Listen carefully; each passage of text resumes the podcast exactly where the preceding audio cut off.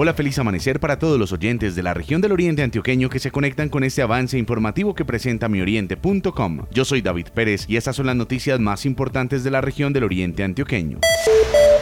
El alcalde de Río Negro, Rodrigo Hernández, dio a conocer que la sala quinta mixta del Tribunal Administrativo de Antioquia negó en primera instancia las pretensiones de un ciudadano que hace algún tiempo había interpuesto una acción popular con 5.000 firmas contra el proceso de valorización en Río Negro. Así lo explicó el mandatario local. El tribunal advirtió que el acuerdo de valorización y sus modificaciones se aprobaron, se comunicaron y se publicaron por el Consejo Municipal. No es cierto que la referida contribución carezca de algún requisito de ley que imposibilite su exigibilidad, por lo que se descarta adoptar alguna medida de protección. Carlos Osorno, veedor y demandante. Es una decisión que sorprende porque la magistrada eh, durante el proceso expresó una preocupación por los impactos económicos que eh, está sufriendo la comunidad, eh, sobre todo en época de pandemia. Llama la atención que en yo no menciono absolutamente nada de estos impactos y de la forma como la comunidad está absorbiendo estos costos y estos tiempos de esta obra. Andrés Julián Rendón Cardona, alcalde que inició el proceso de valorización. Lo más importante de la valorización es que con los aportes de los rionegreros que contribuyeron en ese propósito, Río Negro está saliendo de un atraso vial de más de 70 años.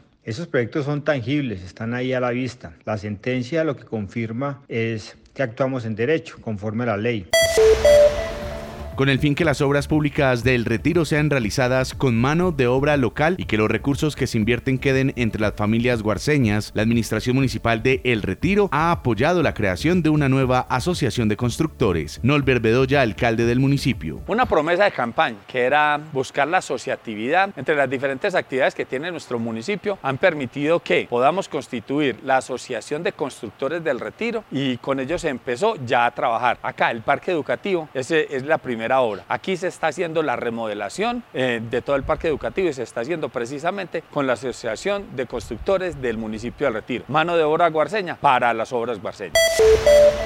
Con una inversión cercana a los 1.200 millones de pesos, esta semana comenzó la instalación de 1.307 luminarias LED en la zona urbana y rural de El Peñol. El proyecto, financiado por la Administración Municipal y ejecutado por empresas públicas de Medellín, busca optimizar y modernizar los sistemas y circuitos de alumbrado público y además disminuir en un 30% el consumo de energía. A nivel financiero, pues vamos a tener un ahorro bastante fuerte en cuanto al mantenimiento del alumbrado público, porque al cambiar por tecnología LED vamos a tener luminarias con una vida útil con un poco más de 20 años cada una.